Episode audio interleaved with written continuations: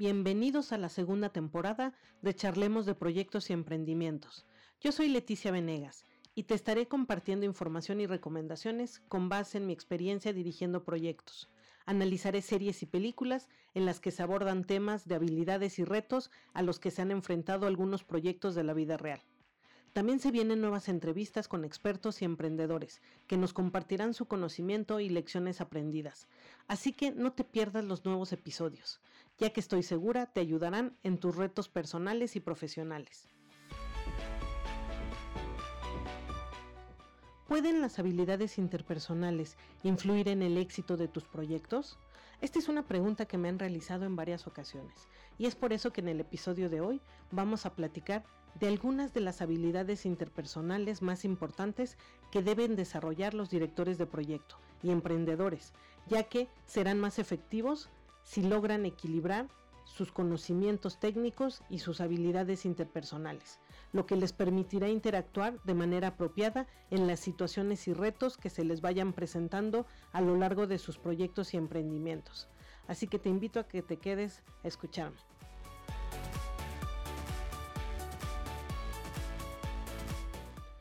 Las habilidades interpersonales, también conocidas como habilidades suaves o las famosas soft skills, las estaremos desarrollando a lo largo de nuestra vida profesional y personal. En algunas ocasiones nos es más fácil trabajar con algunas personas con las que nos sentimos más identificados. Sin embargo, no siempre será así y tendremos que sacar a flote nuestros proyectos, sobre todo siendo muy maduros para no tomarnos las cosas personales ya que en ocasiones al dirigir a un grupo de personas, la línea de mando se puede tornar muy delgada al convivir todos los días. Sin embargo, tendrás que hacer uso de las siguientes habilidades para salir victorioso de los problemas y situaciones que se te vayan presentando. Una de estas habilidades es el liderazgo. El liderazgo implica dirigir los esfuerzos de un grupo de personas hacia una meta en común y hacer todo lo posible para que trabajen integrados como un equipo. En general, el liderazgo es la capacidad de lograr que las cosas sean hechas por las personas. Los elementos claves del liderazgo eficaz son el respeto y la confianza, más que el miedo y la sumisión. Sin embargo, suelen haber personas que prefieren tener un liderazgo basado en los premios y castigos. Y en este caso, los resultados los vas a obtener, pero no lograrás el compromiso ni el apoyo real de las personas, ya que lo harán más por evitar un castigo o evitar ser señalados como personas improductivas, cuando a lo mejor el que está fallando es el que está dirigiendo al equipo porque no está marcando claramente qué espera de ellos ni qué actividades tendrán que estar realizando.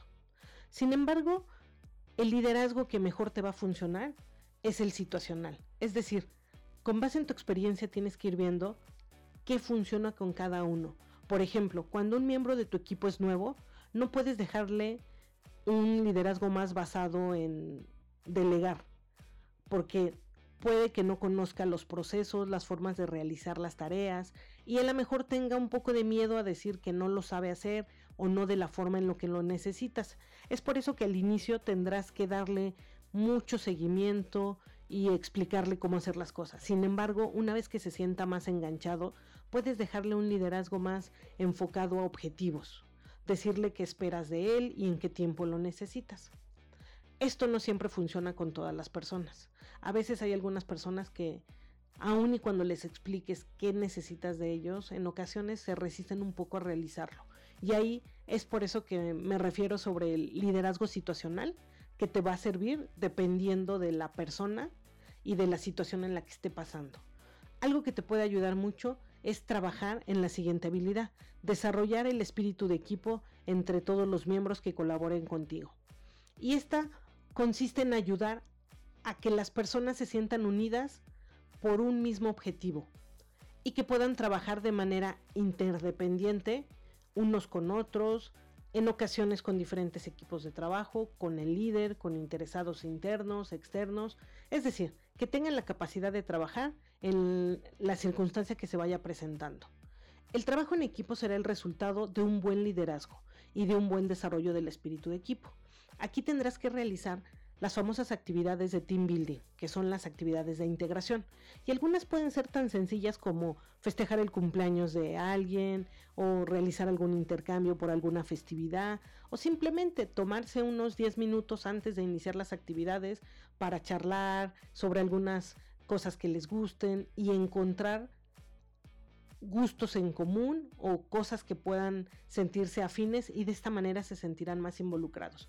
Aquí lo importante al momento de integrar el equipo es que el director de proyecto o el, la persona que esté a cargo tiene que tener un gusto genuino y auténtico por querer integrarse con el equipo, porque las personas lo van a sentir.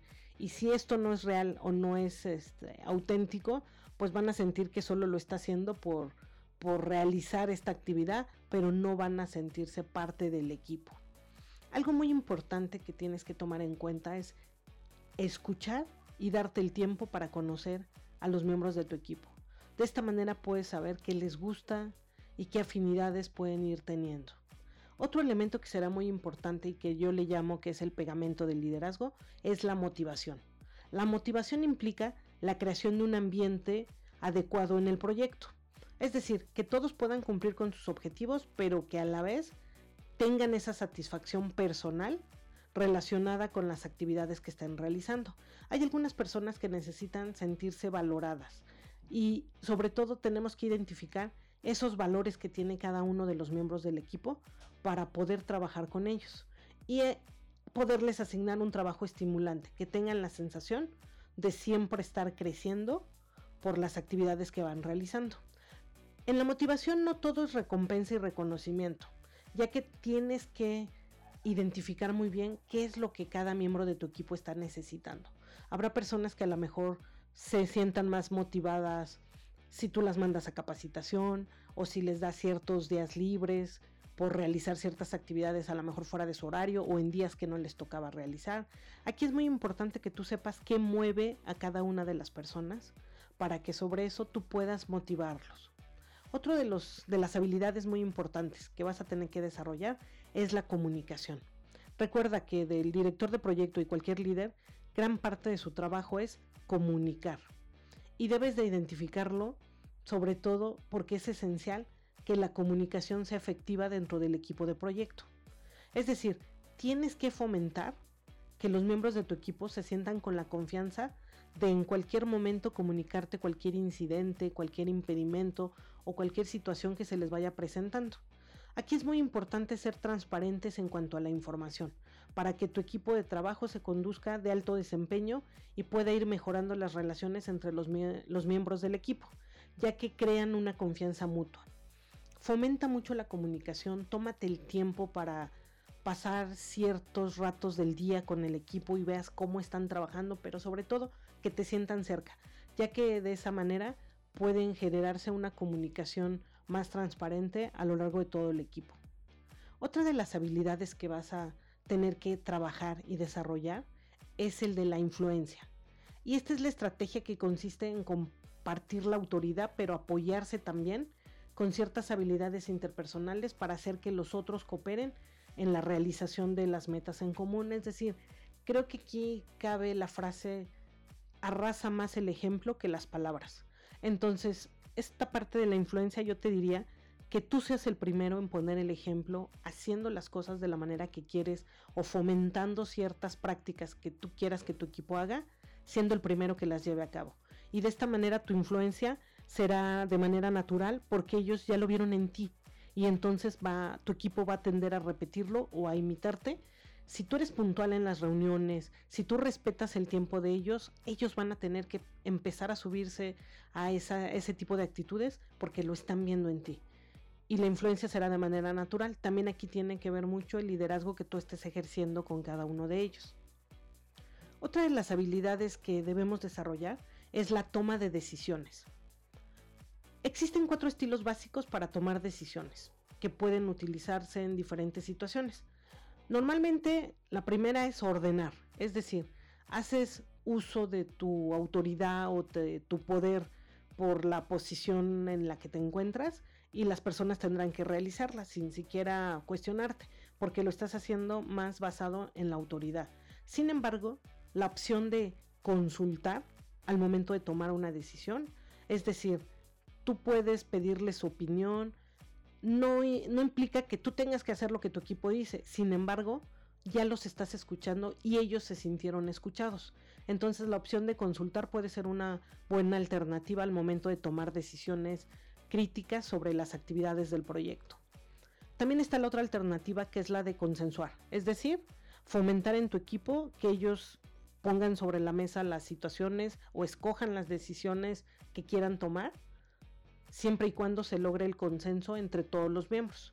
Esto te puede servir en ciertas situaciones, nada más que recuerda que la autoridad no es tanto como para que tú seas el interventor de gobernación y diga qué se tiene que hacer, pero sí tienes que cuidar que todo esté dentro de las restricciones de tu proyecto. Es decir, tu equipo puede tener una muy buena idea, pero a lo mejor lleva más tiempo del que tú sabes que tienen para cumplir con ciertos entregables o que se están excediendo del presupuesto. Entonces, esta parte de consensuar es muy buena, sin embargo, recuerda que tú tienes que irles midiendo las restricciones que tú conoces y que no nos podemos saltar en los proyectos. Y la otra puede ser irles dando la oportunidad de ir realizando pruebas. Es decir, en esta ocasión a alguien se le va a dar la razón porque a lo mejor es la mejor alternativa por la justificación se da, pero también es como irlo rotando. Y esta sería un poco al azar, pero yo no me atrevería a decir que es como, ay, a ver, echemos una moneda al aire, sino más bien vayamos dando la opción al momento de tomar decisiones en donde todos vayan participando y todos se sientan escuchados. Creo que aquí lo más importante es siempre tomar en cuenta la confianza que se genera en tu equipo, porque al momento de que tú los estás involucrando, ellos ya se sienten comprometidos con la resolución que escojan y si en algún momento llega a fallar por la decisión que se tomó, pues todos se van a sentir involucrados y van a tener que a lo mejor realizar algún trabajo extra o volverlo a intentar si es que esa opción falló porque pues fue la que escogimos y no funcionó pero logras el involucramiento del equipo y esto te puede ayudar mucho para también empezar a trabajar en hacerlos un poco independientes. Otra de las habilidades que es muy importante es que tú como director de proyecto o como emprendedor conozcas la situación política y cultural. Es decir, las organizaciones tienen un ambiente de trabajo y a veces tienen normas, procesos, expectativas diferentes. Es por eso que tú tendrías que conocer cuál es la cultura organizacional, qué gobernanza te tienes que apegar, es decir, a qué políticas y lineamientos tenemos que alinear nuestro proyecto y de esa manera cuando tú hagas la planeación vas a poder ayudar a tu equipo a realizar las actividades de manera correcta.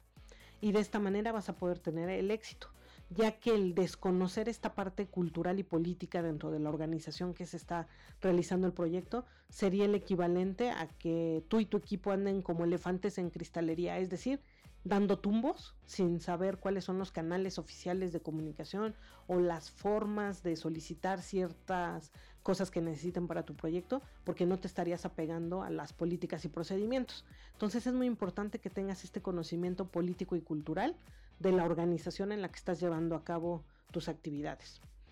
Y la última y no menos importante es la habilidad de la negociación. Esta es la estrategia que consiste en dialogar con varias partes que tienen intereses compartidos u opiniones opuestas y que a veces tienen que llegar a una resolución. Y con el propósito de lograr ese compromiso o acuerdo, vas a tener que usar varias técnicas de negociación.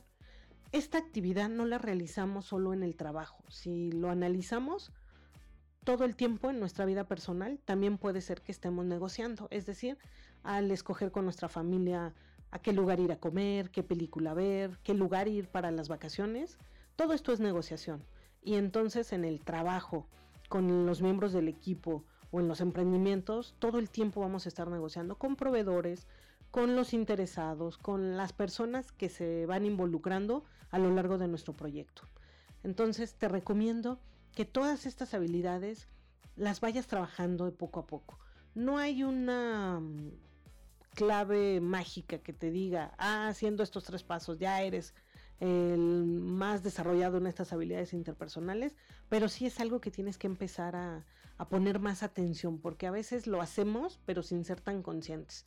Y, y en medida de lo que se vaya desarrollando, esto te va a ayudar a tener el éxito asegurado en tu proyecto, porque efectivamente la respuesta a la pregunta que me hacían al inicio de este episodio era, sí, las habilidades interpersonales que tú vayas realizando y vayas aplicando en tus proyectos y emprendimientos van a ser en gran medida parte de ese éxito o ese fracaso, dependiendo de cómo lo hayas utilizado. Recuerda, ningún mar en calma hizo experto un marinero. Así que te invito a que te arriesgues y empieces a tratar de practicar y desarrollar estas habilidades. No importa los resultados que obtengas, lo importante es aprender de nuestros errores y sobre todo ser mejor que uno mismo antes de intentarlo. Gracias por escucharme y te invito a que no te pierdas los próximos episodios.